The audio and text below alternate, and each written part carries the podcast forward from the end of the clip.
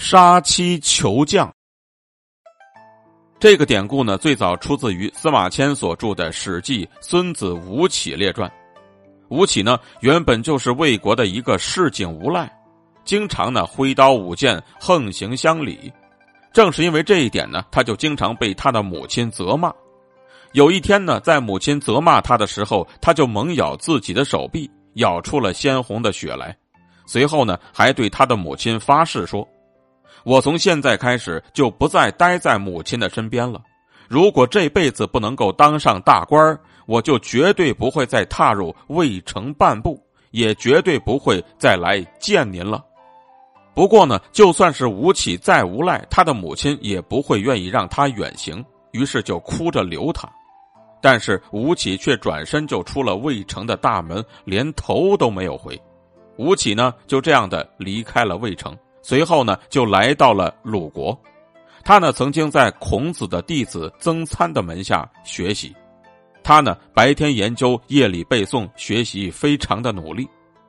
这个时候呢，有一位曾经在齐国担任大夫的人，名字叫做田居，他就非常赏识好学不倦的吴起，于是就经常和他在一起讨论学问。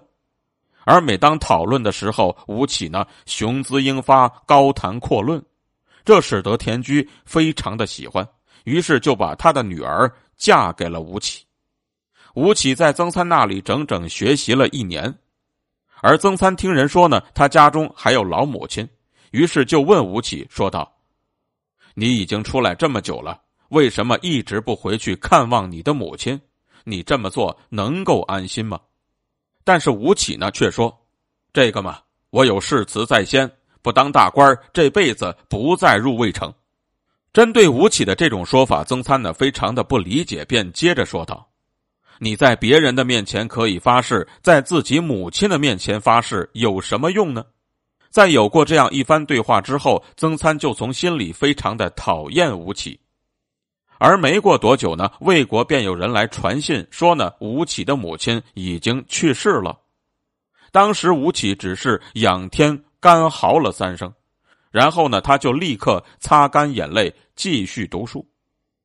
见到这种情况，曾参马上火冒三丈的说：“你母亲去世了，你却不回去安葬，就是忘本之人。水没有源头就会枯竭，木头没有根就会折断。”你这个家伙连母亲都可以忘记，一定不会有好结果。从现在开始，你就不再是我曾参的弟子了。说完这番话，曾参呢就命人把吴起赶出了学校，从此呢不再相见。不过吴起呢并没有就此放弃学习，既然不能够再学习儒学，他就开始学习兵法。在三年之后呢，终于学有所成。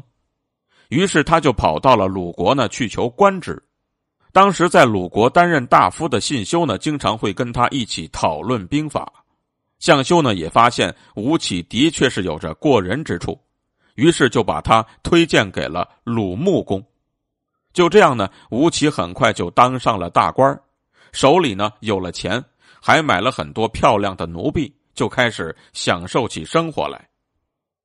不久之后，齐国就派出大军去攻打鲁国。这个时候呢，鲁国的相国公宜修便向鲁穆公推荐说道：“大王啊，您如果想要打退齐兵，非派吴起为将军不可呀。”鲁穆公虽然口头上答应了，但是他的心里却充满了疑虑。在经过公宜修再三催促之后，鲁穆公这才说道。我虽然知道吴起有能力打胜仗，但是他的妻子却是齐国高官的女儿。俗话说：“真爱莫如夫妻。”你能保证他不会存在观望的心理吗？这才是我一直犹豫不决的原因呢。面对鲁穆公的这种说法，公宜修无话可说。而他在回到家里之后呢，吴起早就已经在那里等候多时了。见到公宜修终于回来了，吴起就急急忙忙的问道：“相国呀，这齐国已经打进来了，大王现在得到良将了吗？不是我夸海口，如果任命我做军队的主帅，我一定会让齐国大军有来无回呀。”面对吴起的询问，龚宜修呢就说道：“哎，我今天呢已经为你向大王说了很多次了，可是大王呢，就因为你的妻子是齐国人的缘故，所以迟迟下不了决定啊。”吴起呢也马上就说：“原来如此啊！要想解除大王的怀疑，这太容易做到了。”随后呢，他就回到家里。而且马上就找到了他的妻子田氏，说道：“夫人呐，你可知道男人为什么一定要找一位好妻子吗？”田氏呢，马上就回答说：“这男主外女主内，才能让一个家像家的样子啊！找到一位好妻子，就是为了成一个像样的家业呀。”吴起随后呢，又问道。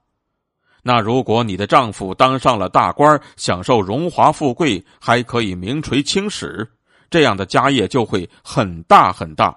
你会期望这样的结果出现吗？田氏呢就接着说：“那是当然了。”说到这里呢，吴起这才结束了抛砖引玉，直接呢就说出了他的心中所想。既然这些你都明白。那我现在有一件事情想求夫人，不知道夫人愿不愿意帮忙啊？田氏呢就问道：“有事要求我？我只是一个小妇人，怎么能够帮助你成就功名啊？”吴起呢就解释说：“现在齐国正在攻打鲁国，大王呢本想是让我大王呢本想是让我当将军，但是因为夫人你乃是齐国高官的女儿啊。”所以我就只能用你的头来打消大王对我的疑心，这样呢，我的功名也就到手了。听到吴起这么说，田氏马上大惊，还以为吴起呢是在开玩笑。刚刚准备要开口说话，吴起呢马上就站起身，而且手起剑落，就把田氏的脑袋给砍了下来。随后呢，他马上就提着田氏的脑袋去拜见了鲁穆公，并且说道：“大王啊，臣是有报国的志向的，而您却因为我的妻子是齐国人怀疑我。今天我已经把我夫人的脑袋割下来给您了，就是为了证明我是为了鲁国，而不是为了齐国。”当鲁穆公见到了田氏的脑袋之后，一下子被吓得脸色发青。而且呢，非常的不高兴，所以呢，并没有马上答应吴起提出来的要求，而是让他呢先回去了。随后呢，他马上就把公宜修召入宫中，并且对公宜修说：“想必你也知道了吧？这吴起竟然杀妻求将，心不可测呀。”而公宜修呢，却回答说：“吴起之所以不喜欢他的妻子，那是因为他更喜欢功名利禄。”如果说您不用他，他必然会反过去帮助齐国呀。虽然说呢，鲁穆公心里面一百个不情愿，但是公宜修说的毕竟有道理。于是呢，他马上便任命吴起为大将，让他率领着两万鲁军去攻打齐国的大军。而不久之后呢，吴起便杀的齐国大军尸横遍野，得胜而回。当鲁穆公得知消息之后，大喜过望，马上就封吴起作为上卿。虽然说呢，非常之人必有非常之举，但是吴起为了博得功名，竟然能够亲手杀死他的妻子，也实在是太过狠毒了。所以呢，他最终的下场也果真便如曾参所说的：“不得善终，被利剑穿心而死。”